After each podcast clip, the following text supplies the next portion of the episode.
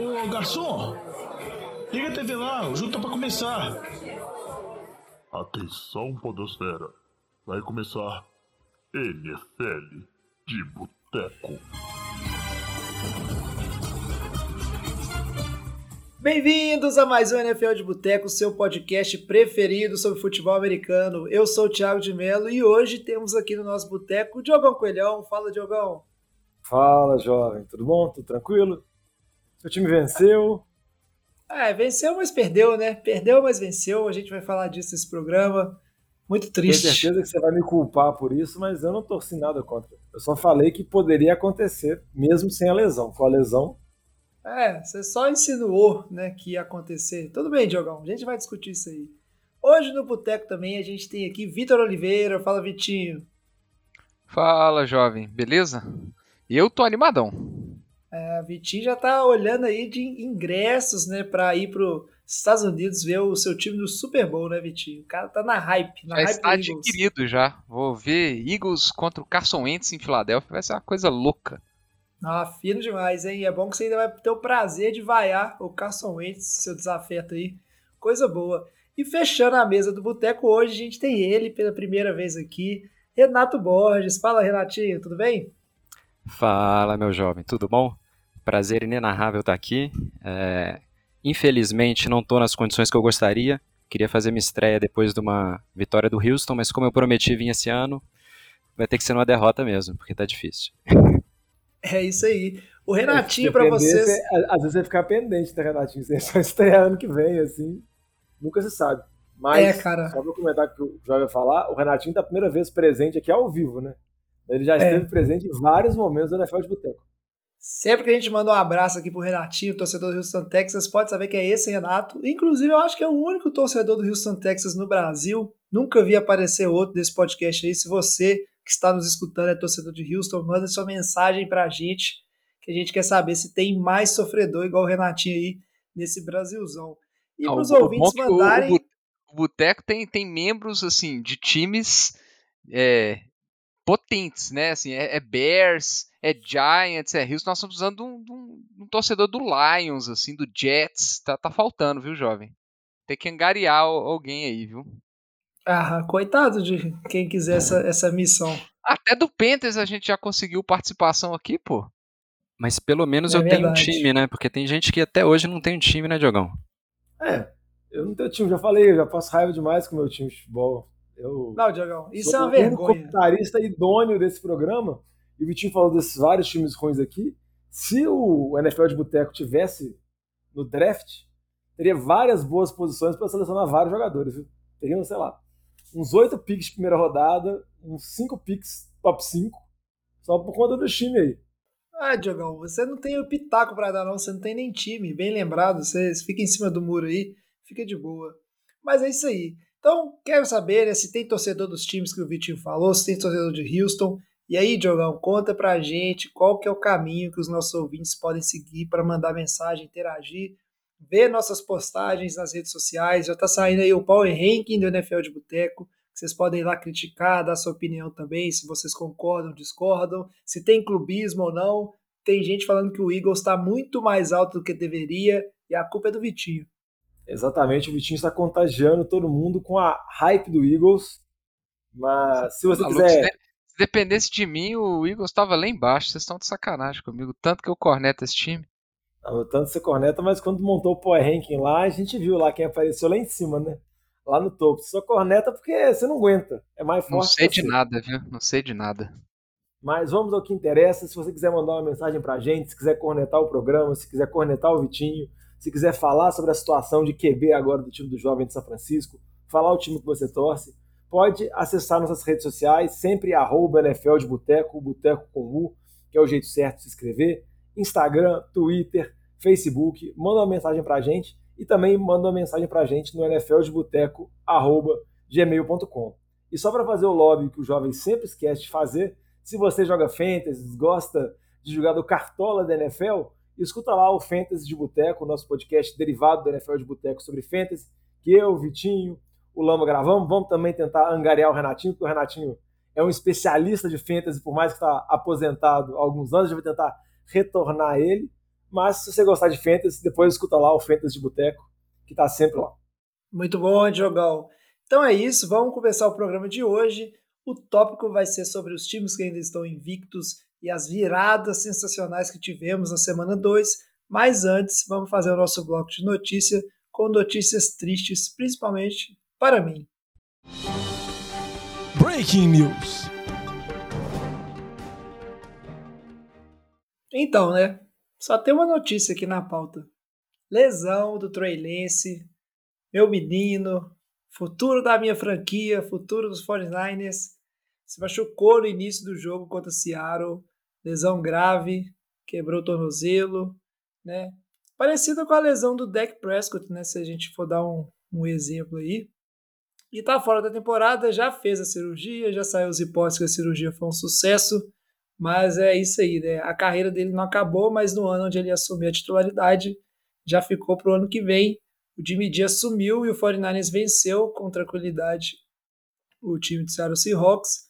E torcedorzinho dos 49ers é o que temos para esse ano aí, dividindo o comando, o que não é de todo ruim, né? Poderíamos estar pior nessa situação, mas não tem como ficar de coração partido, né? Eu confesso que eu fiquei tão triste com a lesão do Lance que assisti o resto dos jogos até meio desanimado, assim, sem vontade. O, o baque foi forte. Não, não quero falar mais sobre esse assunto. Tô chateado. Eu tenho só uma pergunta sobre esse tema, meu jovem. E talvez o Jogão possa me ajudar. Vocês já viram um QB titular ser lesionado e o time subir no Power Ranking na, na semana seguinte? Porque eu acho que é a primeira vez que isso aconteceu. E, e é estranho. É, é, estranho o time apostar no, no Lance como titular para o futuro. E com a lesão dele, é, todo mundo está subindo o, o, o, ranking do, do, do 49ers e, e considerando que eles têm mais chance de ganhar pelo menos esse ano. É, é. isso é, é a peculiaridade do, do 49ers, né, desse ano, porque normalmente quando um time ele tem seu QB titular e aí ele arruma o, o futuro da franquia, o que for, e vai fazer esse quarterback ser titular, ele se livra do antigo titular e não fica segurando, igual o 49ers fez. O 49ers tentou trocar o Jimmy não deu conta, no fim das contas ficou com o Jimmy e a gente sabe, né? A, o Jimmy já conhece o sistema, é um bom quarterback, eu sou um dos defensores do Jimmy aqui, por mais que tem muita gente aí que odeia ele e queria ele fora do defensor? Ah, eu nesse problema eu sempre defendi, cara. Eu não sou dos cornetas do Jimmy D, não. Não, é, só, só, só para situar a sua posição, assim, né? Porque antes você, você defendia ele sentado no banco, deitado, amarrado. Não, Diogo, nunca, nunca. Eu nunca fui corneta do Jimmy D, não. Ele tem as limitações dele, mas eu acho que ainda é um, é um bom quarterback. E.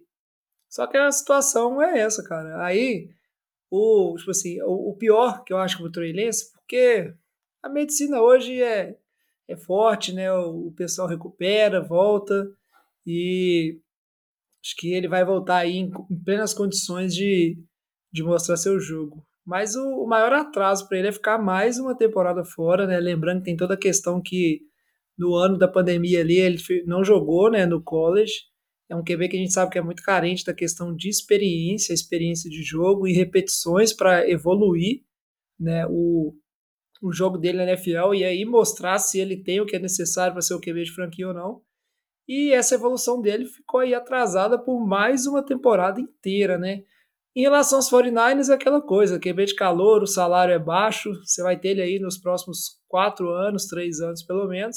Vai ter tempo ainda de testar ele e ver no que dá. O G ano que vem provavelmente vai estar fora do time, a não ser que o Fortnite ganhe o Super Bowl e resolva que o G é o amor da vida e troque o Lance, mas eu acho que isso é bem improvável de acontecer.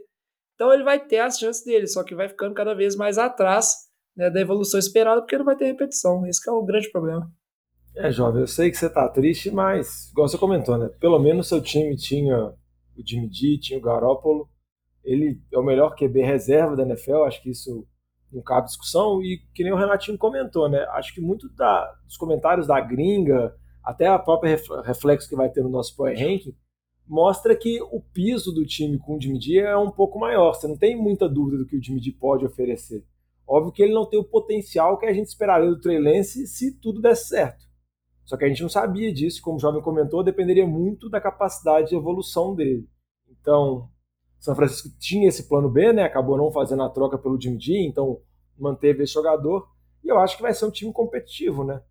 Precisa se manter saudável o resto do time. Porque o time de São Francisco tem algumas zicas, jovem, não sei o que seu time arruma, que é uma lesão atrás da outra, o outro running back já agora já machucou, só sobrou basicamente o Jeff Wilson lá, o Kiro também tá machucado, Trey Lance fora da temporada, Elijah Mitchell machucado também. Tem que ver se São Francisco não vai conviver de novo com essa novela de lesões, mas um ataque comandado pelo Garópolo, sendo chamado a jogadas pelo Shanahan, tendo a opção do Kiro, Ayuk, de Samuel, a gente sabe que é um ataque competente, sabe que vai conseguir vencer jogos.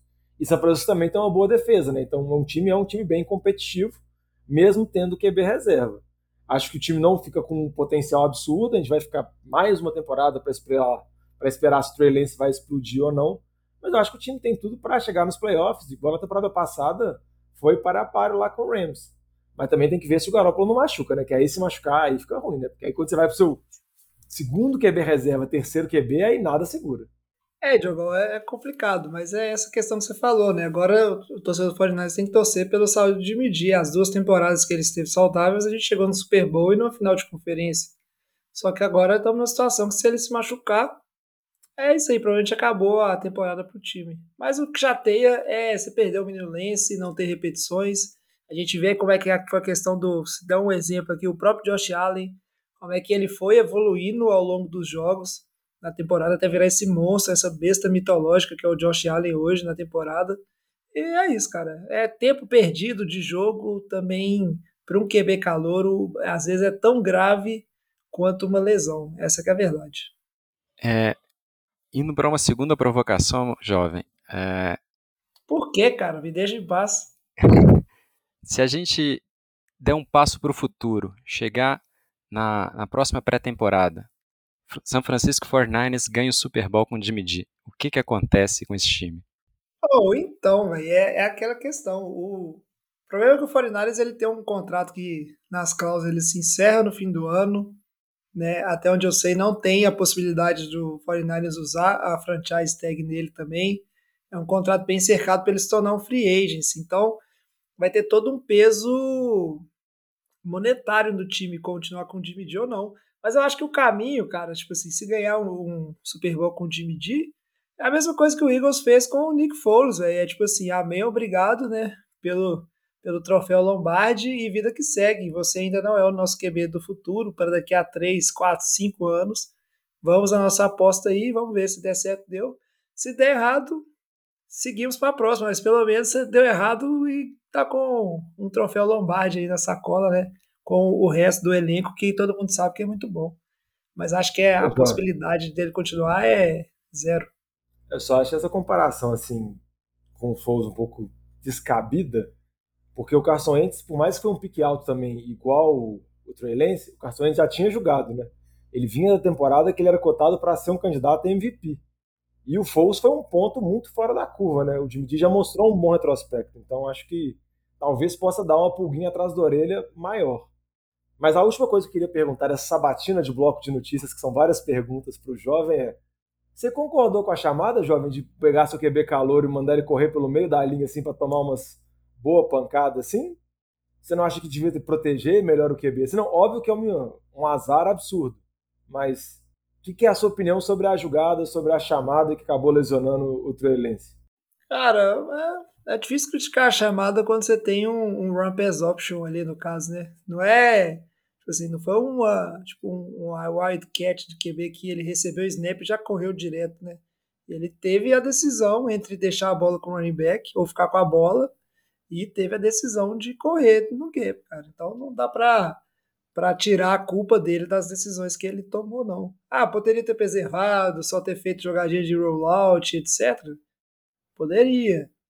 É, o 49ers tem alguma jogada desenhada pro Jimmy G ter um run pass option e correr no meio da linha? Não tem, né? Mas assim, não dá para eximir o, o Trey da, da culpa pelas decisões que ele tomou né, nessa jogada e não só a chamada em si. Só para comentar esse aspecto, o Kyle Shanahan foi, foi perguntado disso na, na entrevista coletiva pós-jogo e aí ele devolveu a pergunta para o repórter por que, que não perguntam isso para o técnico do Bills. porque fazem a mesma coisa com o Josh Allen. O Josh Allen tem várias jogadas de RPO, de jogada desenhada para ele, e ninguém questiona isso porque está funcionando, né? É, então, assim, eu, de certa forma, eu, eu, não concordo muito com esse tipo de questionamento, é, porque a, o único motivo para se trazer o Trey Lance pagando aquilo que foi pago no, no, no Trey Lance no draft era o potencial físico é, e de corrida e de mudar um pouco o, o, play, o, o playbook e dar esse dinamismo para o playbook. Se você não vai usar isso, você não, você não gastava a vida pegando Trey Lance, você pegava outro QB, você fazia outra coisa. Então, assim, é, pode ter. Eu acho que muito mais se discute o que, que o Trey Lance fez para tentar se proteger, ou o que ele não fez para tentar se proteger, é, do que a chamada em si. É, na minha opinião, colocar isso nas costas do Kyle Shanahan, para mim, é descabido demais.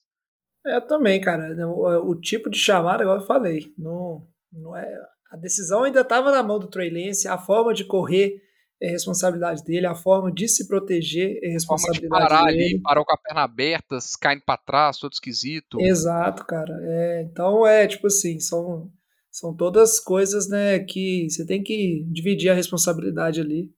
Então, não, acho que esse assunto aí eu concordo com você, Vitinho. Mas chega disso, senão nós vamos ficar o programa inteiro lamuriando. A verdade é essa, Trey Lance não joga mais. O Jimmy G vai jogar. E se não machucar o 49 do Super Bowl, já estou cravando aqui o palpite. Mas vamos seguir para a nossa pauta principal agora, que a gente tem que falar primeiro né, das viradas épicas que aconteceram. E se você acha que foi pouca coisa, a gente vai explicar por que né, foi tão importante essas viradas nessa semana de NFL. Ô, Fábio Júnior, traz aquela porçãozinha de batata frita e uma cerveja gelada pra nós. Então vambora, né? Rodada animada, não deixou muito aquém da rodada passada, né? A semana 1 que foi cheio de jogos com maluquices, muitos fios de gols errados, overtimes, até um empate teve do time medonho do Renatinho, Houston Texans. Mas é, essa rodada não ficou muito atrás, não, e a gente começa pelas viradas, né? Tivemos quatro viradas no final, né, no último período, no último quarto, que foram bem impressionantes, né? Começando pela virada do Denver Broncos, a mais caída de todas, mas ainda assim uma virada em cima dos Texans, importante para o time do Broncos, que perdeu, né, a sua primeira partida e precisava dessa vitória aí nesse time que está com dificuldades, mas pegou o seu time que é um cachorro morto, né, Renatinho, e conseguiu essa vitória fácil. Só vou falar uma coisa aqui antes do Renatinho, porque virada épica colocar esse jogo, a gente deu uma forçada de barra, mas pode ir, Renatinho, porque a palavra épica eu acho que aí já foi um pouco da forçou, forçou. Não, mas é, o jovem fez questão de salientar, né? Foi o, a virada no quarto período menos interessante de todas.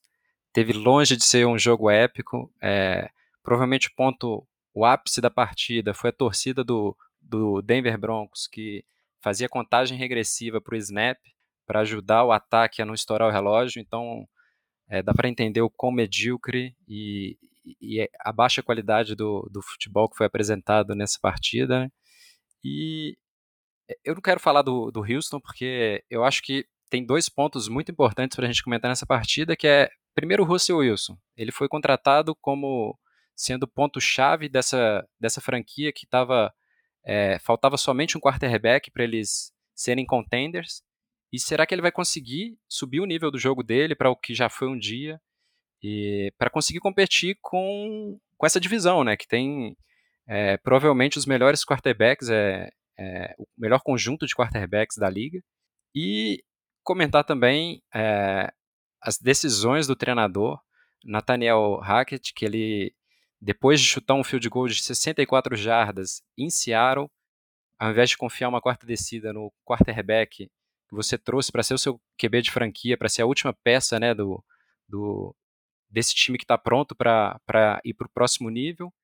Essa semana ele ficou na dúvida se ia ou não para a quarta descida, acabou mandando o time de especialistas com um pouco de atraso para o campo, tomou um delay of game e o field goal que era de 54 jardas virou de 59 jardas, que é um field goal longo, mas é na altitude de Denver, e ele decidiu ir para o punch. É, eu não tenho palavras para decisão.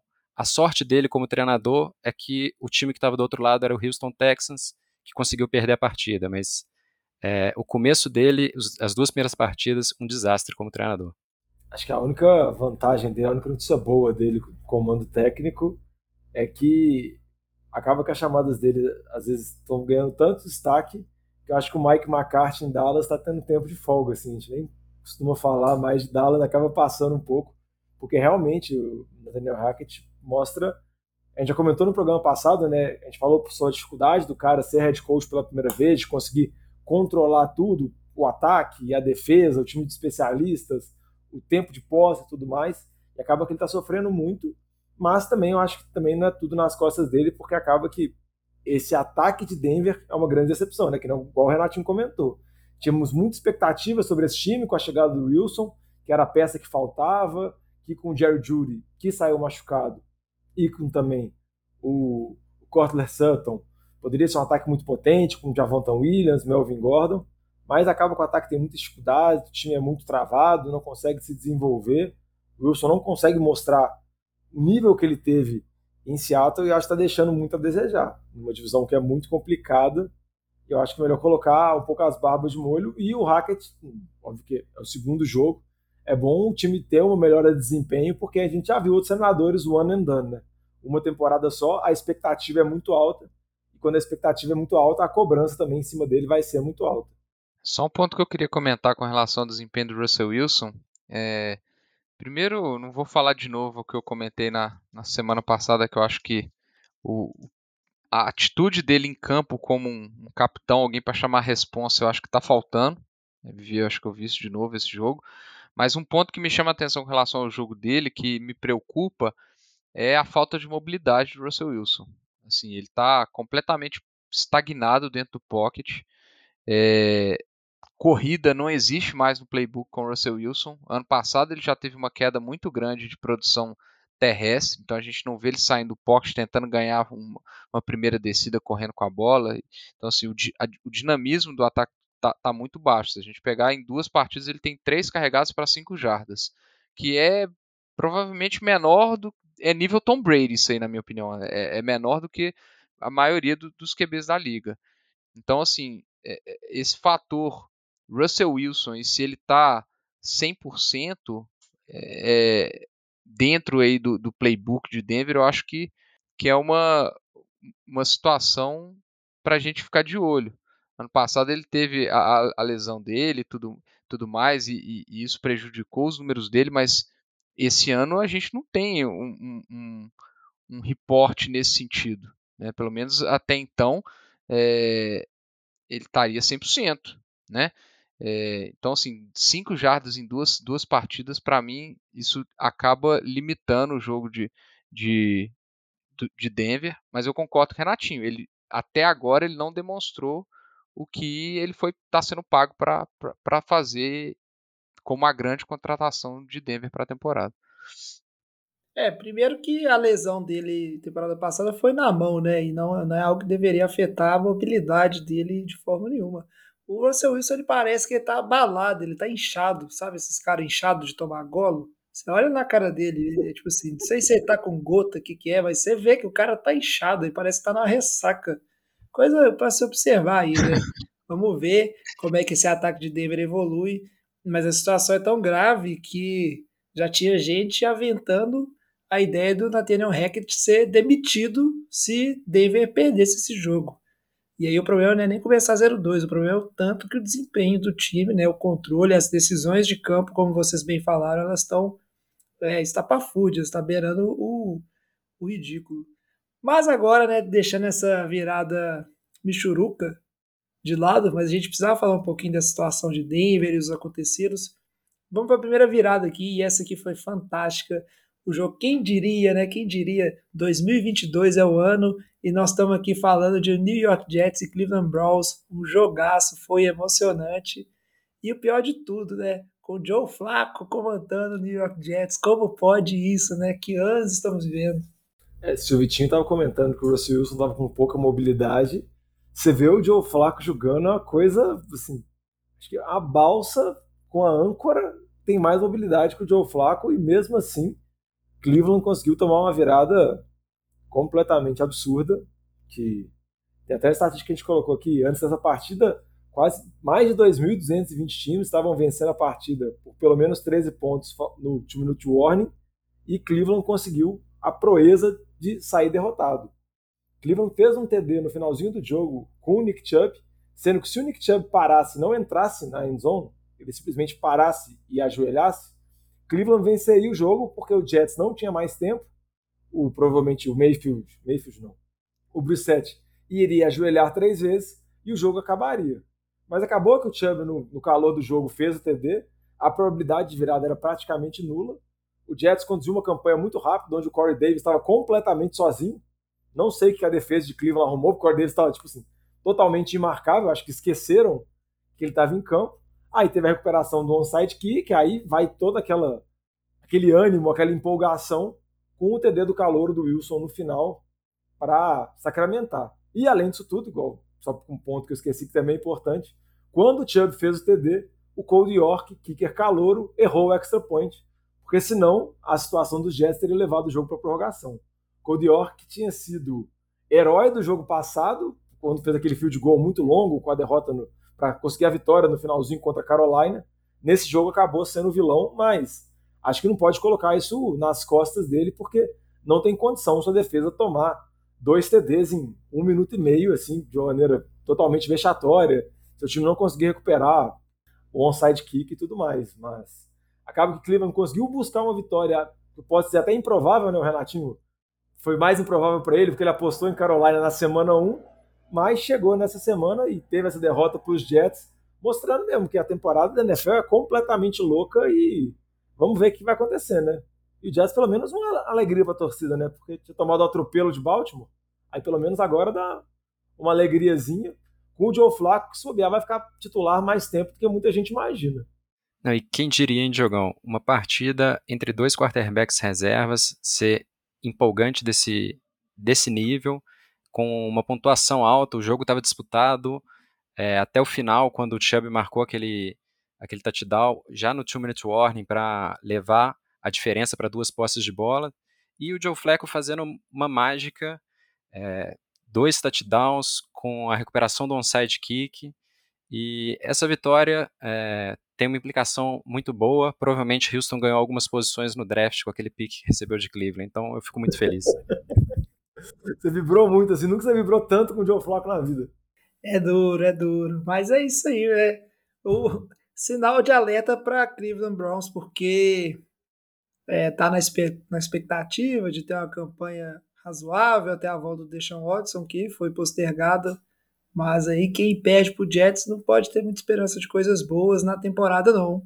E vamos ver como é que vai ser a cara desses Jets quando o, o QB né, titular, de fato, né, o Wilson, ele voltar né, da, da sua lesão. Mas uma vitóriazinha pro Joe Flaco aí, coisa boa, né? Comemorem, torcedores dos Jets para fechar, né? O para fechar não, que temos mais duas viradas, mas uma delas é o nosso jogo NFL de boteco da rodada, que a gente vai comentar mais para frente. Eu acho que vocês sabem qual é, mas teve um jogo que foi super emocionante e não tem como deixar de comentar que é a vitória do Arizona Cardinals em cima do Las Vegas Raiders, 29 a 23.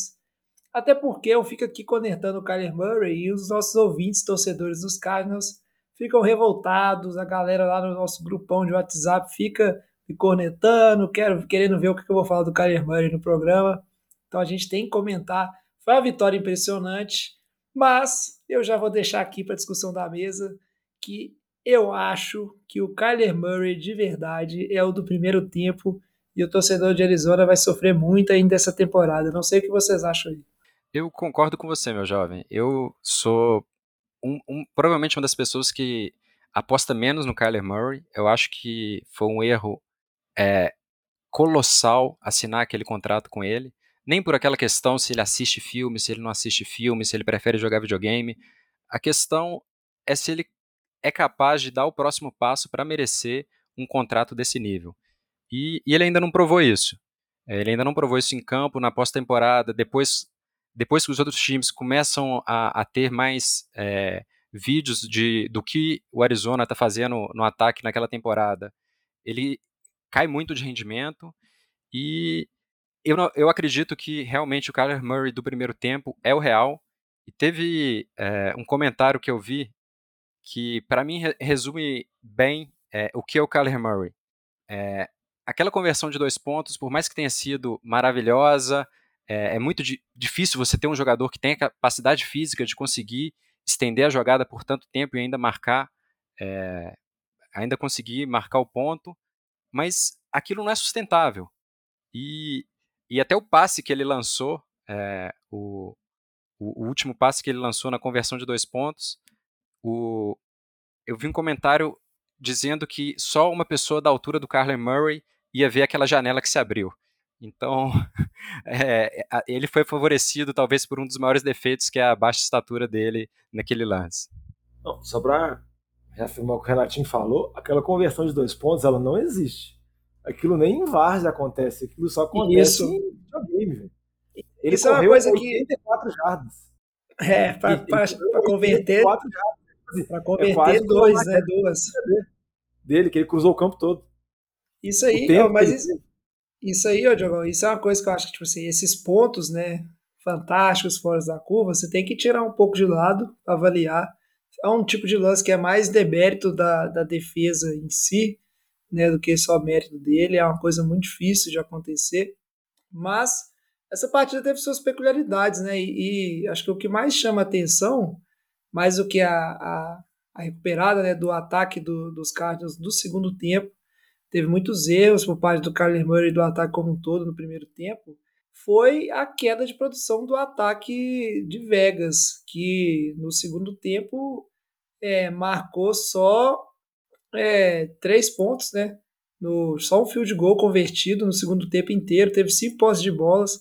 Inclusive, o, esse field goal ainda veio numa jogada que foi um pass interference longo, né? O ataque não rendeu nada.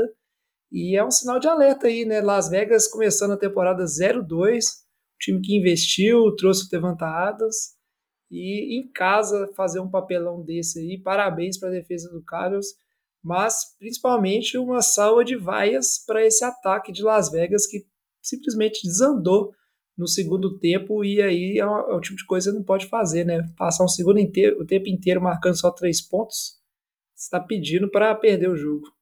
E um, um ataque de Vegas que, só para comentar, jovem, que foi muito diferente do que aconteceu no primeiro jogo, né? No primeiro jogo, o Devante Adams teve mais de 10 recepções, o Derek Carr praticamente só olhou para ele o jogo todo, e nesse jogo o Adams teve 50 jardas, 40 jardas.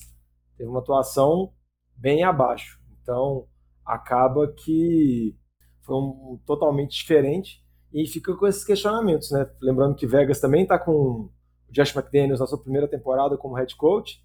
Tem também muita expectativa e vamos ver o que vai ser, se vai conseguir desenvolver ao longo da temporada.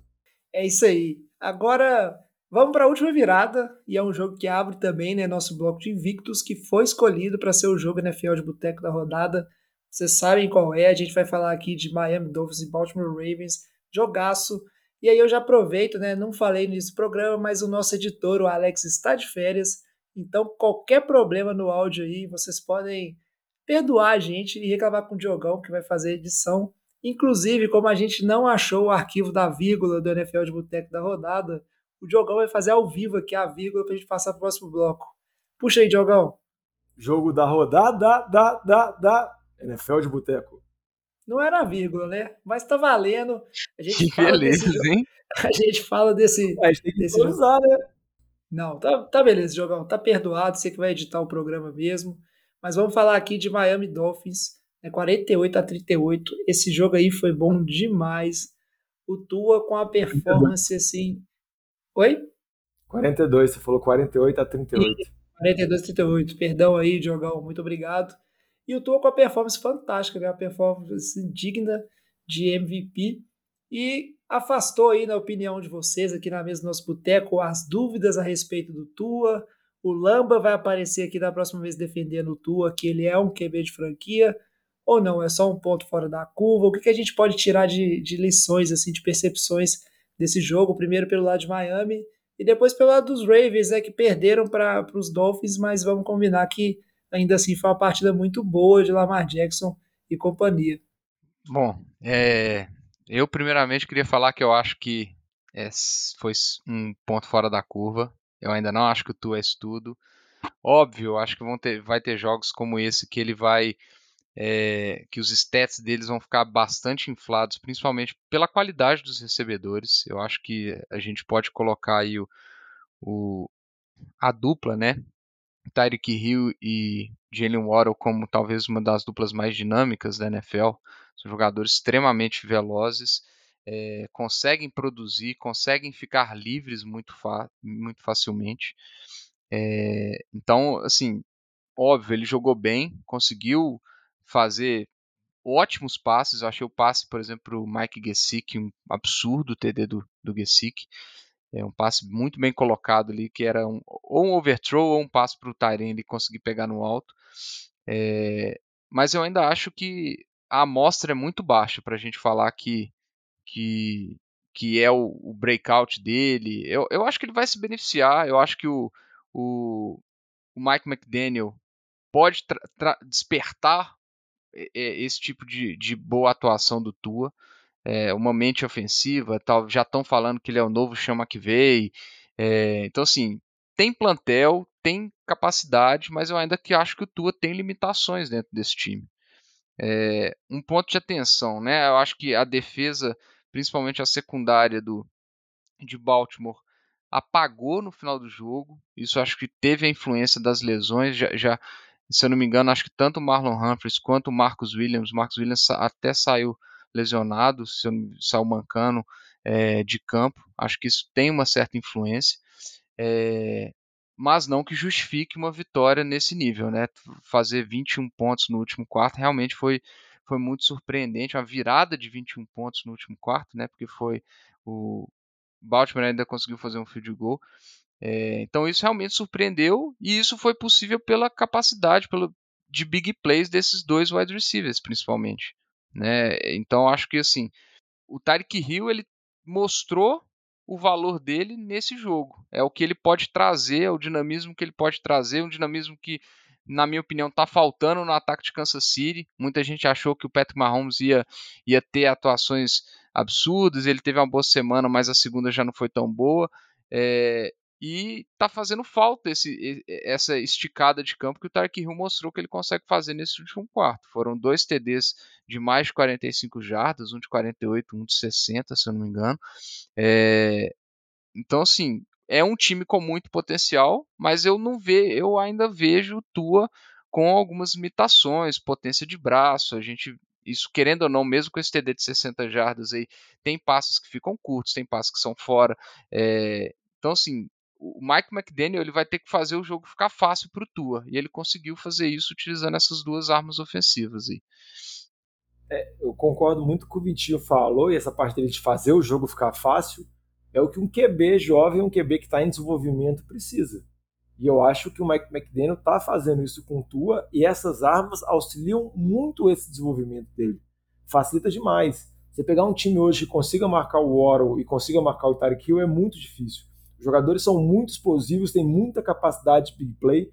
Qualquer recepção que eles possam fazer, mesmo sendo curta, dependendo, eles podem conseguir uma esticada e chegar na end zone ou conseguir um ganho muito grande. Então, acho que isso facilita muito o desenvolvimento. E quando, por exemplo, você pega um time que tem um QB jovem também e não dá nenhum ajuda para ele, como por exemplo no caso de Chicago com o Justin Fields, você vê que o QB ele não consegue evoluir. Ele não tem possibilidade, ele não tem opções para poder ajudar ele, para poder fazer com que ele consiga desenvolver. O Tua, com a chegada do Tarek Hill, com o desenvolvimento do Oro, que foi draftado e vem se desenvolvendo bem, com um coordenador de ataque que está possibilitando chamadas mais simples, chamadas mais inteligentes e potencializando tua, faz com que esse QB consiga desenvolver. Também acho que tem que colocar um pouquinho o pé no chão. Esse jogo, igual o Vitinho comentou, foi um ponto fora da curva completamente. Assim, os ataques foram muito explosivos, até o ataque de Baltimore. O Lamar Jackson teve um passe de mais de 70 jardas para TD para o Bateman e também teve um TD corrido de mais de 70 jardas. Então, foi um jogo muito fora da curva, onde os ataques dominaram completamente as defesas mas eu acho que tudo tem, tudo leva a crer que o Tua pode ter uma boa temporada, pode ter um bom desenvolvimento, principalmente com essas peças ofensivas que são colocadas no entorno dele. Não, e, e, a gente tem uma tendência natural na NFL, né, sempre acreditar vitórias e derrotas ao quarterback e só para dar uma estatística de do quão é, fora da curva foi essa virada de Miami. É, eles conseguiram superar uma diferença de 21 pontos no último quarto. É, desde 2011, times, 711 times tinham experimentado uma diferença desse tamanho no último quarto, todos eles tinham perdido. Então não é uma vitória que é só do quarterback. Para você superar 21 pontos, você tem que marcar um touchdown, você tem que ter uma defesa que se apresenta e recupera a bola, você tem que ter um time de especialistas que também é, consegue te deixar numa posição boa de campo. E foi até o que o Mike McDaniel falou no final do, da partida, que para fazer uma, uma virada desse tipo, você precisa de um esforço coletivo de todo o time. Por mais que o Tua tenha, tenha apresentado excelentes números, é, no primeiro drive da partida ele também lançou uma interceptação tentando forçar a bola no, no Tyreek Hill. Então, é, é um quarterback que está evoluindo. Eu acho que é, a, a, comissão técnica e o talento que está em volta dele contribuem para os números, mas eu ainda ainda estou um pouco cético. Eu preciso enxergar mais um pouco, nem que seja o, o vídeo dele invertido para ele ficar destro e porque tem, tem essa teoria, né, que, que as pessoas é, têm um, uma visão de que ele não é um quarterback tão bom, porque a gente não está acostumado a ver quarterbacks canhotos. O último quarterback canhoto bom é, que teve na liga já faz mais de 15, 20 anos, praticamente. Então, nosso cérebro não está acostumado a processar a mecânica de um quarterback canhoto. E, e, enxergar o vídeo dele invertido realmente parece um pouco mais fluido, um pouco mais. É, com mecânicas um, um, um, pouco melhores, mas é, eu, eu ainda preciso enxergar um pouco mais dele, principalmente é, não deixar o time é, chegar no, no buraco que estava porque é muito bonito falar também, ah, conseguiu uma virada ali no último quarto, mas o que, que o quarterback construiu durante a partida para chegar naquele ponto? Dessa vez eles conseguiram se recuperar.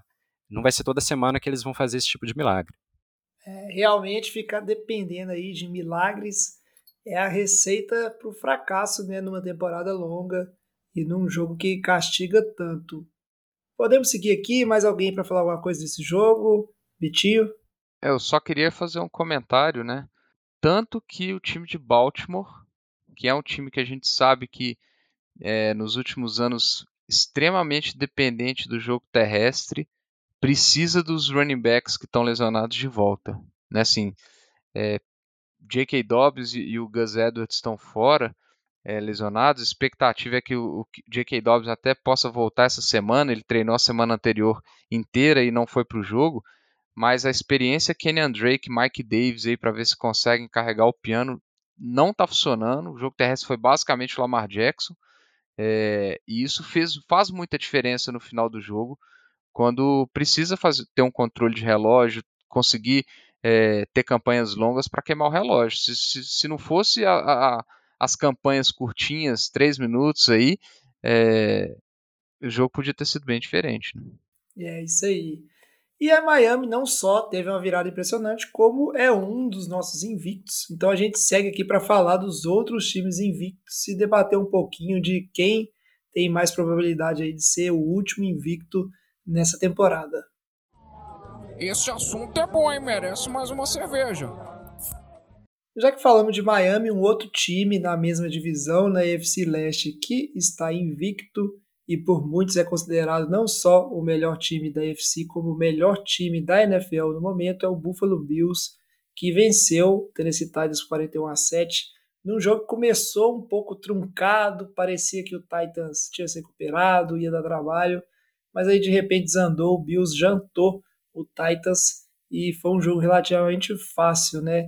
E esse time do Titans, o que, que aconteceu, né? Já pode jogar a toalha, não tem mais nada na temporada, a gente vai ver aí o Ryan Tannehill ser bancado ao longo da temporada. Nesse jogo foi porque não tinha chances, né? Já mas, vimos, né? É, mas será que. Né, o que aconteceu com o Titans? Acabou, aparentemente. Né? Enquanto isso, o Bills segue voando. Jovem, eu não cravo que o time de Tennessee acabou, não, porque a gente olha para a divisão de Tennessee. Porque você fica em cima do muro, Diogão, em todos não, os assuntos. Surge, eu cravo, surge, acabou surge, surge alguma coisa ali? Você vê algum time surgindo ali para poder pegar a decisão? Acabou, essa divisão é minha. Pronto, acabou? Mas isso não significa Jackson que o time é bom. Isso não significa não, que o time é bom. Ai, mas dependendo, se o time consegue chegar nos playoffs, tem um mês encantado, arranca, o Derrick Henry começa a correr que nem um avatar louco, a gente nunca se sabe. Bom, por exemplo, não estou comparando, mas Cincinnati, temporada passada, ninguém dava nada, o time foi aos trancos e barrancos, teve um playoff muito fora da curva, que o Joe Burrow jogou demais, foi bater no Super Bowl perdeu. Essa Ninguém dava nada, vírgula. Eu dava coisa para Cincinnati aqui, seu safado. Tá bom. Você, nem o Zac Taylor conseguia apostar alguma coisa. E nessa temporada o time volta e também tem muitas dificuldades. Se você pegar, por exemplo, se pega Cincinnati, pega os dois anos Cincinnati aqui. O ponto fora da curva é o quê? O ponto fora da curva foi os playoffs maravilhosos que eles tiveram. Eles têm que tentar retomar aquilo.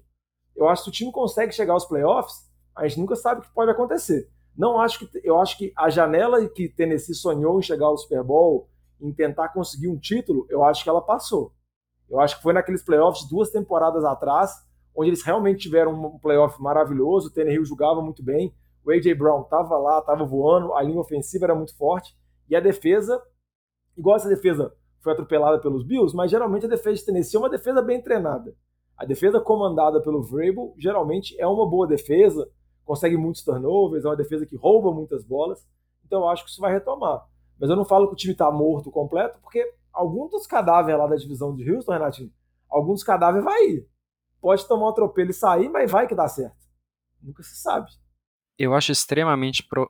improvável que o cadáver que sair da AFC Sul é, vá longe nos playoffs. Provavelmente vai ser humilhado em casa por a, algum time da, da divisão Oeste. Essa é a verdade dura de aceitar.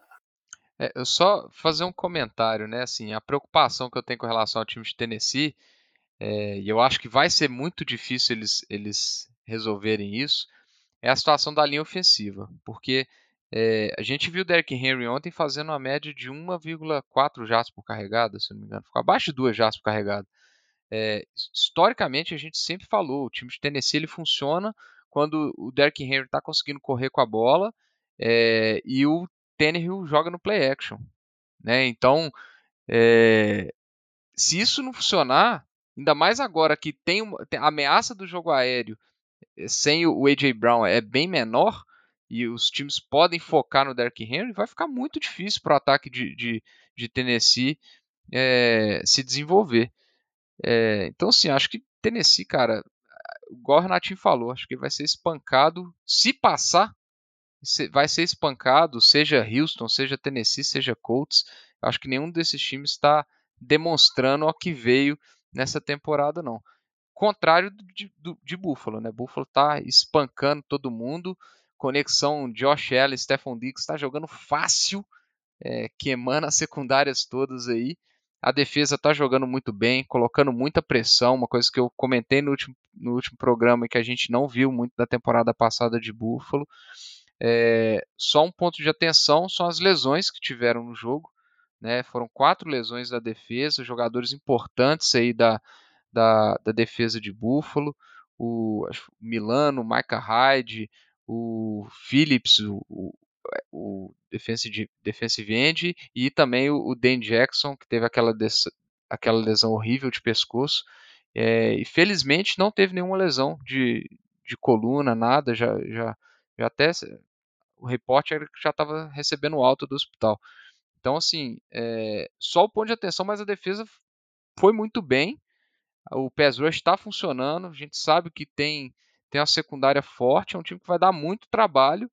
E o Power Rank está mostrando isso aí. Acho que foi até unanimidade entre o, o, os botequeiros aqui, viu? É, isso é verdade. Tá forte esse time do Buffalo Bills. Josh Allen MVP, entrega a taça. Mas outro time que tá invicto também na temporada é o Philadelphia Eagles, seu time de coração, Vitinho. O Vitinho, que nem critica mais o Jalen Hurts, não é mais corneta, vai assistir jogo, como vai comprar a camisa do Jalen Hurts lá quando você estiver nos Estados Unidos, Vitinho? Fala a verdade. Vou não, eu vou comprar a camisa do Big Play Slay. O cara é brabíssimo, matou o Justin Jefferson. Quem é Justin Jefferson perto do, do Slay, do Darius Slay? O cara é brabo. Eu, e você sabe, né, jovem? Eu não tem jeito, eu preciso cornetar o, o, o Hurts. Para mim, o jogo de ontem é, aplica a mesma coisa que eu falei do Tua, do jogo do Hurts ontem. É uma amostra muito pequena para a gente falar que ele vai ser o cara.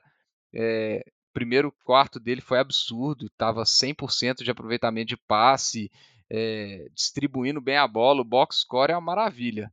É, a gente vê o tanto que o, todo mundo do ataque foi envolvido, o Quez Watkins foi envolvido muito bem no jogo, então assim, não acho que é uma coisa que a gente vai ver ao longo da temporada.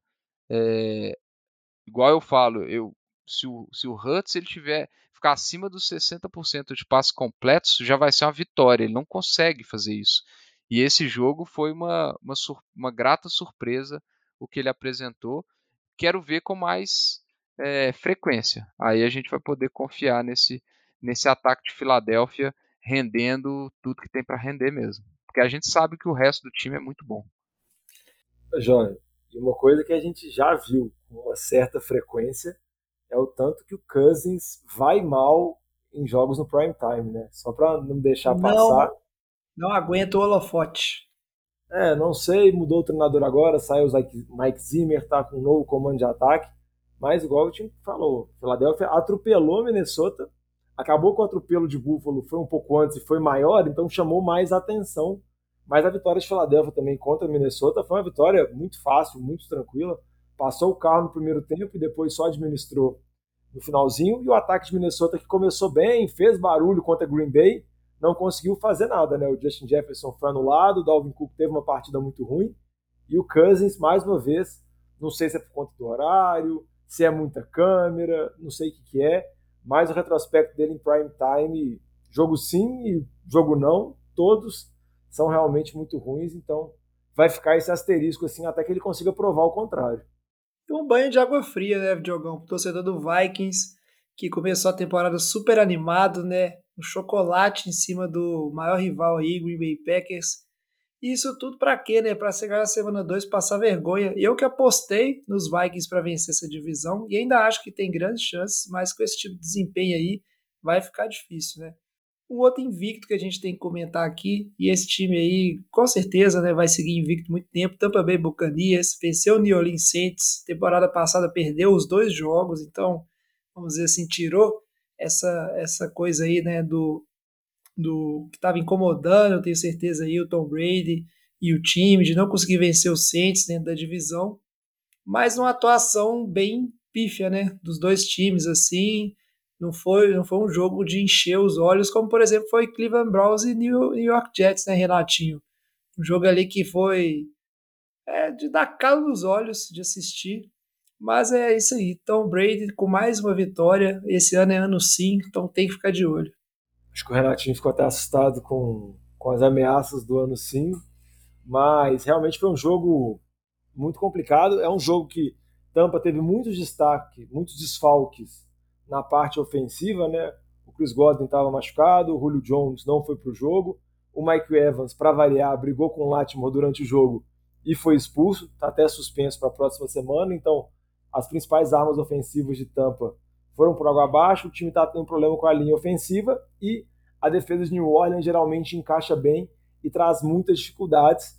Mas acabou que o Brady conseguiu numa campanha no final, um passe para o Brashad Perriman conseguir fazer o TD e conseguir definir a vitória para a Tampa, que continua invicto, mas eu acho que muito do que a gente espera de Tampa, e o que talvez possa ser o favorito da, da NFC ou está disputando com os outros times lá, eu acho que muito vai estar relacionado à capacidade dos jogadores de Tampa conseguirem voltar, principalmente as armas ofensivas, porque com todos esses desfalques não tem nenhum ataque que consiga se garantir, né?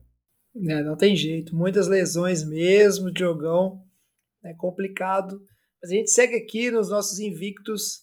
E aí, esse invicto aí é um que a gente tem que fazer uma meia-culpa aqui no Boteco, porque vários de nós apostamos até nos Chiefs fora dos playoffs. Que, que ilusão, né? Quem que apostou no Chiefs fora dos playoffs? Eu não. Eu não sou bobo assim, não. E o Kansas City Chiefs venceu o Los Angeles Chargers 27 a 24. Um jogo que foi muito bom e que é, foi aberto, né? A verdade é que eu já vou jogar a opinião aí, vou querer saber a opinião do Renatinho, se ele tiver voltado conosco, que eu acho que o Chiefs venceu, mas venceu o pior time na partida. Acho que o Chargers jogou muito melhor nas duas frentes da bola e foi questão de detalhe aí essa derrota. Então, meu jovem, eu concordo em partes com você, porque o Chargers estava jogando melhor, mas não soube finalizar a partida. E, e, uma coisa que a gente sempre comenta na NFL é que os times bons, eles encontram formas de vencer jogos que são disputados, que são decididos ali por uma posse de bola, por poucos pontos. E o, enquanto o Patrick Mahomes é, teve uma partida é, sem cometer erros, do outro lado, Justin Herbert cometeu um erro crucial, uma pick six ali que praticamente decidiu a partida. E, e ele é, é um outro quarterback que é, tem muito hype em cima, mas ele ainda tem que provar que consegue ter essas boas atuações nos momentos decisivos, nos momentos cruciais e principalmente vencer esse tipo de partida. Eu só quero comentar aqui uma coisa, porque acontece, sempre rola nos nossos grupos de WhatsApp e tudo mais, porque existe uma onda contra o Mahomes, porque Kansas City é o time mais forte da UFC nos últimos anos, tá batendo sempre, tentando chegar lá no Super Bowl e tudo mais, então tem uma onda de que o Mahomes é protegido, que tudo que o Mahomes faz tem o juiz lá para passar, então as interpretações dele voltam atrás, o jovem faz parte dessa onda, mas o que eu acho mais interessante é ver muito torcedor dos Patriots falando isso, sendo que há 5, 10 anos atrás, quando as outras, outras torcidas falavam isso dos Patriots e falavam isso do Tom Brady, eles sempre ficavam muito de mimimi, falava que não era isso, que era mania de perseguição de time inferior. Agora você vê muito torcedor dos Patriots entrando nessa onda de que qualquer coisa que aconteça é gente passando pano pro Mahomes, é juiz aliviando pro Mahomes. Por mais que nesse jogo eu acho que teve umas chamadas bem questionáveis, mas eu só acho engraçado como o mundo gira e como as coisas trocam de lugar, né? E aí quando você, você, você deixa de virar telhado e vira pedra. Então, só, só vou defender meu ponto aqui, que não é questão de odiar o Mahomes, né? Essa questão dos Patriots aí eu nem vou entrar. Mas, cara, esse jogo para mim, né? Eu não vou me estender, deixar o Vitinho dar a opinião dele. É óbvio, o Renatinho citou a interceptação do Justin Herbert, mas foi um, um, um lance que o Everett já estava exausto. Tem até o que saiu depois que ele estava pedindo para sair, dois catches seguidos, e aí manter, mantiveram ele em campo. Ele ele faz a vai que vai para dentro na rota e aí volta para fora e aí, tipo assim, a interceptação foi mais culpa do Everett do que do, do Herbert, na minha opinião. Apesar que o Herbert tem um percentual de culpa dele. Agora, sobre o Mahomes, cara, você vai ver os lances. Fora falta que anulou a interceptação e tudo mais, ele cuidou da bola muito pior que o Justin Herbert na partida. E aí é questão de sorte e detalhe, o que for, que esse tipo de turnover, que no final das contas é, trouxe a vitória para os Chiefs, poderia ter enterrado o, é, o, o time dos Chiefs aí se fosse o contrário, né? Mas a sorte faz parte do jogo também. É isso aí. É, você já comentou que eu ia, que eu ia falar, Jovem. Eu, eu ia falar exatamente isso. A questão de proteção de bola, eu discordo totalmente. Eu achei que o, o Herbert foi bem melhor ao longo do jogo. É, para mim, a interceptar a, a, a, mudança do resultado da interceptação da Santa Samuel Júnior, para mim é um pecado. É, falar que você tem certeza que aquele lance é, não, foi intercepta não foi interceptação, para mim é um absurdo. É, então, esse aspecto eu concordo com vocês aí. E me, me, preocupa, não foi um jogo limpo do Mahomes. Por isso que eu acho assim, é um time que, para mim, ele não está no mesmo nível, por exemplo, de Buffalo Bills hoje. Eu acho que está longe de ser. Eu acho que falta uma arma ofensiva é, do nível Tyreek Hill, do nível Stephon Diggs. Eu acho que a gente vai ter que ver, principalmente o Sky Moore, que é a aposta aí desse draft, começar a aparecer. É, o Travis Kelce, a gente está vendo que ele está sendo. É, ele está tendo snaps até limitados. Eu acho que eles estão fazendo isso propositalmente por questões da idade dele, já é um Tyrene bem veterano. É, mas óbvio, é, um, é, um, é o Patrick Mahomes extremamente é, talentoso, vai dar muito trabalho, vai. É um time complicadíssimo de ganhar. Tava, bateu de frente com um dos melhores times que a gente considera aqui, que é o Chargers. A gente falou muito do Chargers nessa temporada. Mas é, essa questão do Mahomes protegendo a bola, eu, eu, achei que ele deu mais sorte do que, do que tudo. Vamos falar de sorte, como sorte, assim. É, porque esse jogo poderia ter sido bem diferente, na minha opinião. Cara, aquele lance onde chega a pressão em cima dele e aí ele meio que joga a bola pro alto de qualquer jeito. E não é pro alto um passe longo, não. É tipo pro alto no, no meio. Tipo assim. É um lance que de responsabilidade pura. E aí, pô, só não sei ter acertado aquele lance é só um fator de dar sorte. Mas assim, é, o Mahomes ele não é mais um QB calouro, sabe? Ele é um QB veterano. Esse tipo de jogada é coisa que se você vê um Daniel Jones fazer isso com a bola, que ele tá tipo, para ser sacado e aí ele joga a bola pro meio do campo de qualquer jeito, todo mundo cairia massacrando o Daniel Jones. Mas é isso aí, cara. A gente só lembra do que deu errado. E como não deu errado, fica no esquecimento. É, eu estava conferindo aqui o, o, as estatísticas da partida e, e, e, é engraçado, né? Que vocês falam que o Mahomes não protegeu bem a bola, mas ele não tem uma interceptação na, na coluna de estatísticas aqui, e o Justin Herbert tem uma interceptação, um pick six, que decidiu a partida. E por mais que tenha um pouco As de sorte envolvida. Mentem, não, as estatísticas mentem, mas quando elas acontecem repetidamente, é, é preocupante. O Justin Herbert ele tem duas interceptações no quarto período dos jogos. Para quem não tem tantos jogos assim na carreira, 12 é um número bem expressivo. E dessas 12, quatro foram pick six em quatro derrotas. Então, é, eu acho que é, ele precisa trabalhar o mental dele para tomar decisões melhores nesse, nesses períodos cruciais das partidas. Renato, eu não vou, eu não vou nem dar ouvidos, porque primeiro a gente está comparando se o Justin Herbert é melhor que o Mahomes ou não, não estou comparando esse jogo. E você vai trabalhar o mental de um cara que trincou a cartilagem das costelas e ainda assim fez um dos passes para TD mais bonitos que teve na temporada até agora. E você vai criticar o mental desse cara? Muito obrigado pela sua participação. O Renatinho não vai voltar mais na NFL de Boteco, porque estamos indignados com esse nível de, de coisa que foi falado aqui hoje.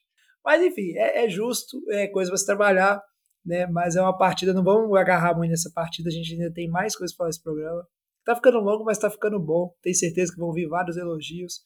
Para fechar aqui com o último invicto, e aí o mais improvável de todos, New York Giants venceu o Carolina Panthers 19 a 16. O Giants que ganhou de quem na semana 1? Tennessee Titans, né? Aquele time que acabou, não sei se vocês lembram, falamos anteriormente aí. E num jogo que foi muito, muito chato, né? Muito ruim. É, só para vocês terem uma ideia, dos 19 pontos que o, o Giants marcou, 13 foram por parte do kicker, né? Que a gente está falando aí de 4 field goals e um extra point. E Carolina não ficou muito atrás, né? 16 pontos, 10 pontos também marcados pelo kicker. Então, um festival de field goals aí. É um jogo muito ruim, mas o Chargers está invicto. E aí, para fechar esse bloco, vamos fazer uma rodada de mesa aqui, que eu quero saber a opinião de todo mundo, né, que está nesse boteco, entre todos os times que a gente falou aqui, né, que só para lembrar, né? Giants, Kansas City Chiefs, Tampa Bay Buccaneers, Miami Dolphins, Philadelphia Eagles e Buffalo Bills. Temos seis times que estão 2-0 na temporada. Quem que seria o palpite aqui? Vamos começar ali pelo Diogão, de time que vai ser o último invicto dentre esses seis aí, né? Que vai manter essa invencibilidade por mais tempo. Giants. Tô zoando. Acreditou, né, jovem? Não, o Giants não. Não. Acho que nem o Giants acredita que ele tá 2-0, assim. Acho que nem faz parte do plano deles. Quando eles começaram a projetar a temporada, acho que nem eles achavam que eles estariam 2-0, apesar de dois jogos. Acho que o jogo contra o Tennessee foi mais zebra, né? Até tirou uma vida minha no Survivor. Mas esse jogo contra o Carolina, o negócio falou, um jogo muito ruim, de dois times bem complicados, mas o Giants acabou conseguindo a vitória. O time que eu acho que vai conseguir manter essa série invicta por mais tempo olhei aqui as tabelas, analisei, pensei e vou entrar na hype de Filadélfia. Vou falar o Eagles aqui para alegria do Vitinho, entrar no bonde do Jalen Hurts e se Filadélfia ficar uma, uma, vamos dizer assim, um percentual da temporada longa invicto, com certeza vai ter palpite de Jalen Hurts MVP e vai dar uma dúvida terrível no Vitinho. O Vitinho não vai saber se ele fica feliz, se ele fica triste, se ele comemora, se ele corneta mais. Então, só para ver essa dinâmica no boteco, meu palpite é Filadélfia. Minha torcida é Filadélfia, porque eu gosto muito do Vitinho. E você, Renatinho? Ó, o meu palpite, embora, óbvio, eu teria que falar Philadelphia Eagles, mas vocês não sabem, vocês não prestam atenção, vocês não acompanham esse time. Philadelphia Eagles sempre perde uma partida na temporada pro time de Washington, velho. Isso aí é lei, é lei. E eles não vão perder a partida que eu vou ver ao vivo lá no estádio, né? Então eu não vou apostar em Philadelphia. Eu acho que quem vai manter a sequência aí é Buffalo. Eu acho que é o time que está disparado o melhor time da liga. É, o Pass Rush tá, veio com tudo. É, o time de Philadelphia, por exemplo, não está tendo um Pass Rush é, de impacto, mesmo tendo partidas mais difíceis. Pega Miami, pega Baltimore. Eu acho que é o time que tem mais potencial. É, e eu acho que tá dando aula, cara. Tá, tá, meter 40 pontos na defesa do Titans não é para qualquer time, não. Então eu vou dar o meu palpite aí como. Vou não ser clubista e vou dar meu palpite como Buffalo. E você, Renatinho?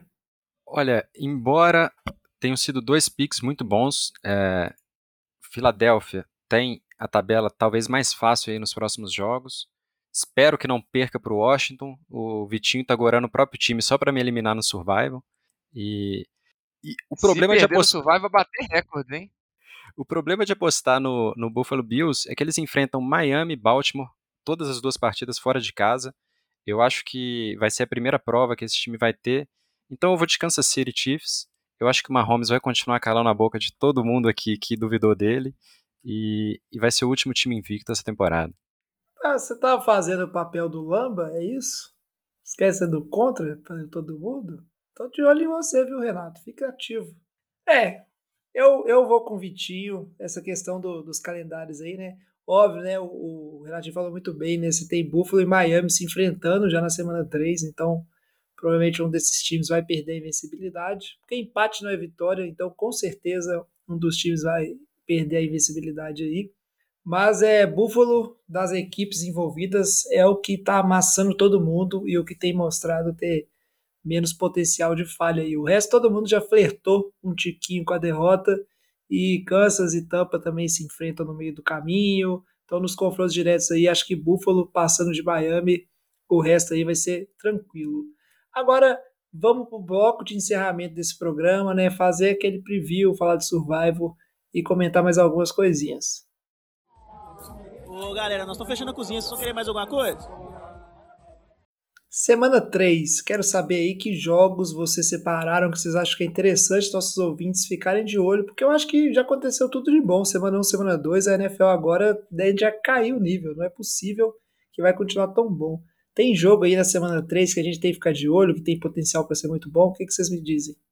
Uai, então vou começar falando primeiro aqui. Acho que o jogo que é mais interessante é um confronto de dois times que estão com um ataque pegando fogo. É Bills e Dolphins, o jogo lá em Miami.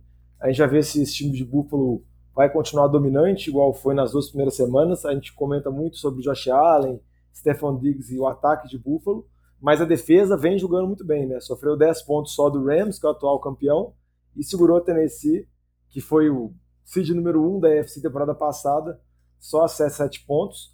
Vai enfrentar Miami, vamos ver uma prova para o Tua contra essa defesa muito boa de Buffalo, com esses dois recebedores Tarek Hill e Waddle voando.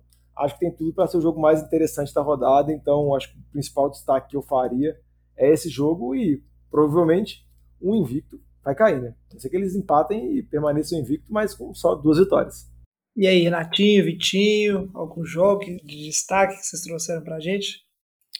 Olha, um jogo que eu vou até roubar do Vitinho, né? O jogo do Eagles. Quando o Eagles enfrenta o Carson Wentz, sempre vai ser um, um jogo interessante só por esse, esse duelo aí entre um quarterback que foi chutado de uma franquia e revendo o seu ex-time.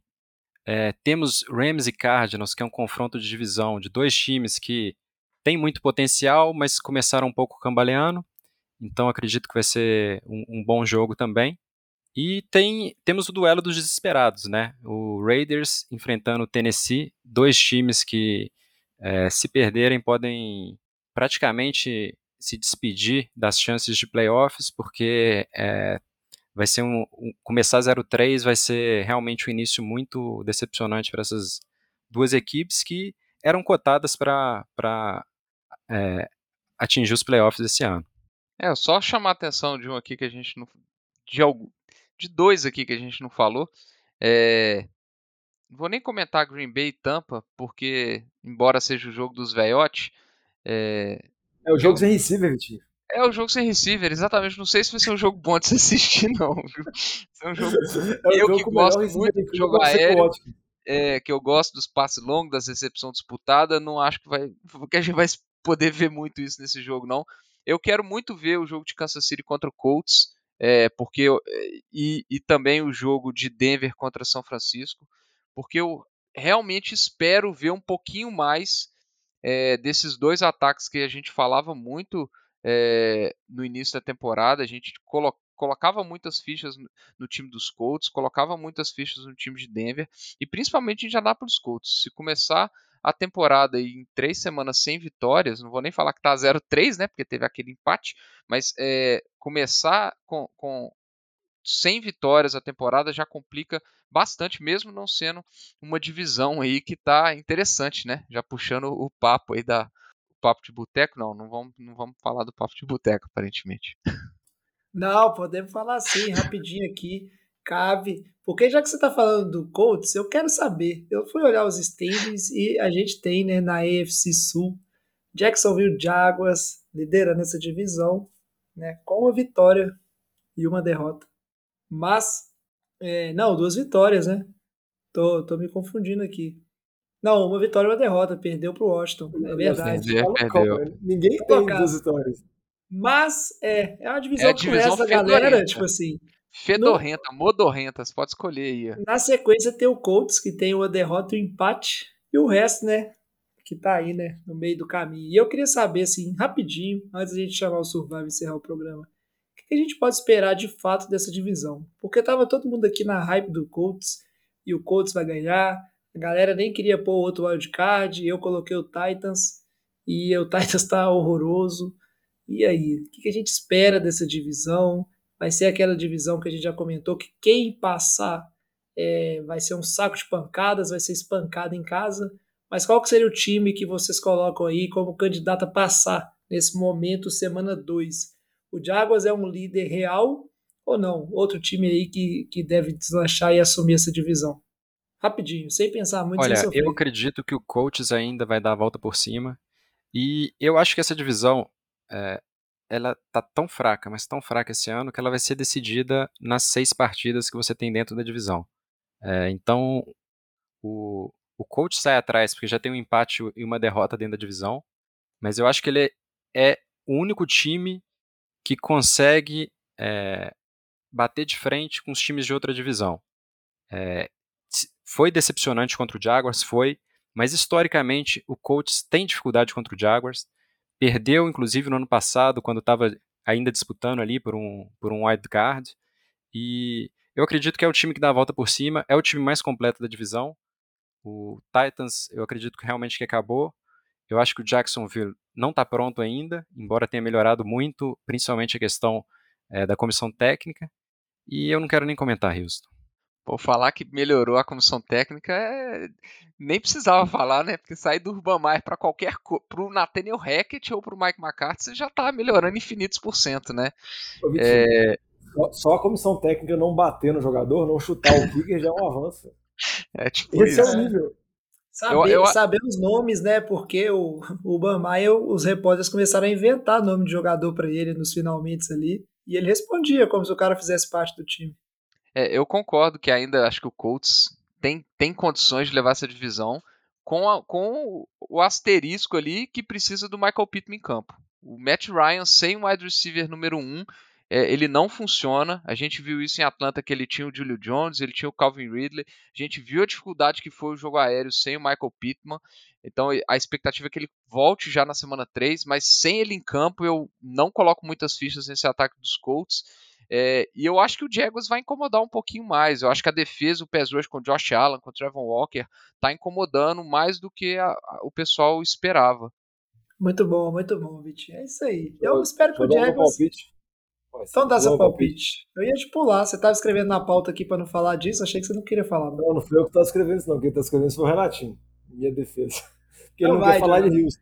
Ele Então não vai, quer falar Diogo. nada de Houston, Então ele vai. tem medo. Mas, não, só Dê seu falar que. palpite. Não, do palpite, só para não todo mundo morrer abraçado com os Colts, eu acho que o palpite é que Tennessee, eu acho que sempre esse time aos trancos e barrancos consegue levar essa divisão. Eu acho que talvez de novo isso possa acontecer, porque para mim, Indianápolis é a maior decepção da temporada ainda nessas duas semanas. Óbvio que falta muita temporada ainda, tem muita coisa que pode mudar, mas eu achei as duas atuações de Indianápolis bem questionáveis. Acho que o time está tendo problemas na linha ofensiva, igual o Vitinho comentou. Tem um problema grave no jogo aéreo, tem uma dependência muito grande com relação ao Pittman, você não tem um segundo alvo.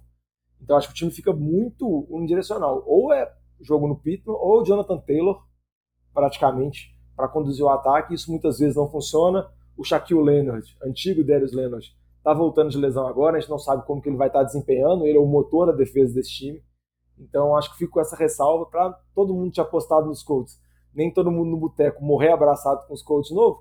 Eu aposto em Tennessee e concordo com o Vitinho que eu acho que o Jaguars, dependendo da ruindade dos outros, pode acabar beliscando. É, eu espero que incomode. É interessante o Jaguars com o Trevor Lawrence. Seja, deu uma disputa aí. Agora, para fechar o programa, vamos fechar de Survivor, falar os palpites, né? Nossa liga ali, tá difícil o Survivor esse ano. Aqui no Boteco, só o Vitinho, que ainda não perdeu vida. Entre os ouvintes ali, a gente tem um total de 12 pessoas que ainda estão ali, né? Sem perder nenhuma vida. Isso é só 20% dos participantes. E aí, nessa semana aqui no Boteco, três pessoas perderam vida, né? O Alex com o Browns, eu com os Colts, que perderam horrorosamente pro Jaguars. E o Renatinho com Bengals, né? O Renatinho e o Alex aí já estão pendurados cada um só com uma vida sobrando logo no início, né? Esse ano vai ter recorde, pelo visto aí, do Survivor, que é de perder na quarta rodada, parece que vai ter gente perdendo na terceira. E aí, eu vou dar, tipo assim, antes de falar dos palpites da semana, eu vou dar um espaço curto, porque o programa tá ficando longo, de 30 segundos, 10 segundos, para quem quiser falar mal do Cincinnati Bengals, que a gente não pôde falar aqui na temporada, mas o time horroroso, 0-2, não tem linha ofensiva, não sei o que acontece com essa equipe o único ponto que eu ia falar é que você pegar e fazer a projeção do número de sexos que o Joe Burrow pode levar pelas duas primeiras semanas, dá mais de 160 sexos. É mais de 100 sexos que ele pode levar na temporada. É algo completamente absurdo, ainda mais pensando numa linha ofensiva que foi completamente reforçada, trouxeram vários jogadores, mas ainda não funcionou, ainda não deu certo. Mas vamos falar o Survival. É isso aí, Diogão. Vamos deixar para falar do Bengals quando eles perderem pro Jets essa semana e a gente fizer um programa das decepções da temporada. Mas vamos agora para os palpites. O Alex não estava aqui, né? ele escolhe primeiro. Ele foi do Kansas City Chiefs. Estamos aí, né? Todo mundo agora confiando no Chiefs novamente, que vai jogar contra os Colts, né? Parece que não é essa semana que o Colts vai dar a volta por cima ainda, será? O Luiz está apostando nos Chargers, os Chargers que vão enfrentar os Jaguars, que a gente também comentou. Vamos ver o tanto que esse time está serelepe, mas o Chargers é um bom time. E eu vou dar um voto de confiança para os Vikings. Vão enfrentar o Detroit Lions. Perdi vida essa semana, mas na primeira semana ganhei com o Eagles contra o Lions. historicamente, esse palpite meu é ruim. Porque todas as vezes que eu apostei em Minnesota, Minnesota perdeu. E normalmente, sempre que eu aposto contra os Lions, quase sempre eu perco. Semana contra os Eagles aí ficou por isso aqui para perder. Então minha chance de perder a vida tá grande. Na sequência, o Renatinho. Eu quero saber, Renatinho, qual vai ser seu palpite essa semana para deixar né, de padecer na liga, sua primeira liga aqui com, no Survival com a gente, e não vai durar nem três semanas, Renatinho? Não é possível. Olha, para minha defesa, eu queria só dizer a todos os ouvintes que ser o último a escolher na primeira semana me prejudicou bastante. Então, embora tivessem boas opções ainda disponíveis, foi, foi duro. E e eu não esperava realmente o Bengals perder para um Cowboys sem o Dak Prescott. É realmente é, decepção da temporada até agora o Bengals. E eu vou no jogo mais seguro, na minha opinião, embora o Vitinho tenha migorado, que eu vou de Philadelphia Eagles, jogando fora de casa contra o Washington Commanders. E, bom, se eu perder, quebrar esse recorde do Survivor, pelo menos eu vou estar gorando o time do Vitinho, então eu fiz um headzinho ali. É, beleza. É, o ganha, ganha, né? Esse palpite aí foi só desculpinhas, hein? Nossa senhora, hein? Ô, ô Tim, e só pra falar que caso você perca, Renatinho, você seja eliminado, na próxima temporada você vai ser de novo o último a escolher, porque é classificado. Então você vai ficar nessa pelenga até a próxima temporada. Só antes de dar o meu palpite aqui, só porque o jovem pulou o palpite do Lamba, que é Cincinnati, porque o jovem tá com raiva dos Bengals e o Joe Burrow tá apanhando tanto que ele tá desconsiderando, o Lamba apostou em Cincinnati, que pega os Jets.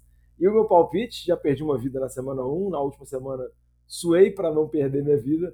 Vou apostar no time que está mais quente, em Buffalo. Sei que tem um adversário difícil, mas vou apostar no bom momento do Josh Allen. E agora eu quero escutar o palpite do Vitinho, porque ele me prometeu que é bom. Ah, eu, eu não vou poder deixar barato, né?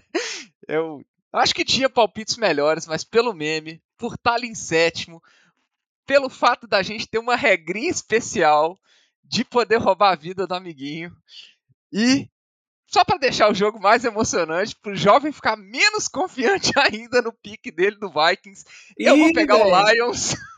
Que papo é eu esse? vou de Lions contra, Swift, contra Minnesota. Vamos de Deandre Swift. Eu quero a St. Brown, o deus do sol, destruindo esse time de Minnesota. Eu acho que o Justin Jefferson vai ter 200 jardas, mas eu não, ainda assim eu confio nesse ataque do Detroit Lions. E o jovem já tá com a cara muito preocupado aqui. E Pô, eu já achei ótimo. Que papo é Cara, ó, eu tô sofrendo perseguição nesse programa aqui, viu? Tô só reparando. Essa temporada tá todo mundo contra mim. Mas é isso aí, vamos ver como é que vai ser essa questão aí, né? Do Survivor. Isso aí é desafio, Vitinho. Se você ganhar, você vai ficar com quatro vidas? Exatamente, você vai ter que dar um jeito de colocar a quarta vida lá no, no, no Survival do Yahoo, viu? Se vira. Vixe. Beleza, a gente vai vendo isso aí ao longo da semana. Ficam aí os palpites registrados e a perseguição à minha pessoa nesse programa aí. Trouxemos o Renatinho, o Renatinho é outro contra mim, tá muito difícil minha situação, mas é, é isso aí, é a realidade. Antes de encerrar o programa, vou pedir só pro Diogão falar com os nossos ouvintes aí quais canais eles podem usar para mandar mensagens de apoio para mim, Diogão, e me deixar mais feliz nesse momento duro, já que ninguém no boteco me apoia. Ô, Jovem, pode ficar tranquilo que eu tô aqui e eu sempre te apoio, então você tem isso todo o programa, então pode ficar tranquilo. Se você quiser mandar uma mensagem dando apoio para o jovem, cornetando o jovem, o que quiser, pode mandar mensagem para a gente nossas redes sociais, sempre arroba NFL de Boteco, Boteco com U, Instagram, Twitter, Facebook, e também pode mandar uma mensagem para a gente no NFL de Boteco, arroba gmail.com. Lembrando que a gente tem a Liga de Survival lá no Yahoo, entra lá, olha nossas redes sociais para conseguir pegar o link, e se você joga Fantasy, escuta lá o Fantasy de Boteco. Muito bom, Diogão. Então a gente vai ficando por aqui. Muito obrigado a vocês, nossos ouvintes. Muito obrigado, Diogão Viltinho. Um obrigado especial Renatinho. Seja bem-vindo aí, Renatinho. Bom contar com você. Se você quiser dar umas últimas palavras aí para encerrar o programa. Não quer falar Hashtag... nada, Renatinho. Não, não, é porque, é porque eles, eles não estão vendo agora, já, mas o Renatinho está levantando uma faixa escrito Eu acredito no Capitão Mills. É isso aí. Renatinho. Capitão Mills, QB de franquia. Eternamente, eternamente iludido com o Houston Texas. Mas quem de nós né, não é iludido aqui com os seus próprios times? Fazer o quê? Boa temporada até agora e vamos continuar assim. O NFL de Boteco volta na semana que vem para falar de tudo que aconteceu na semana 3 e atualizar vocês. Traz a saideira, fecha a conta, passa a régua e até semana que vem. Falou! Valeu!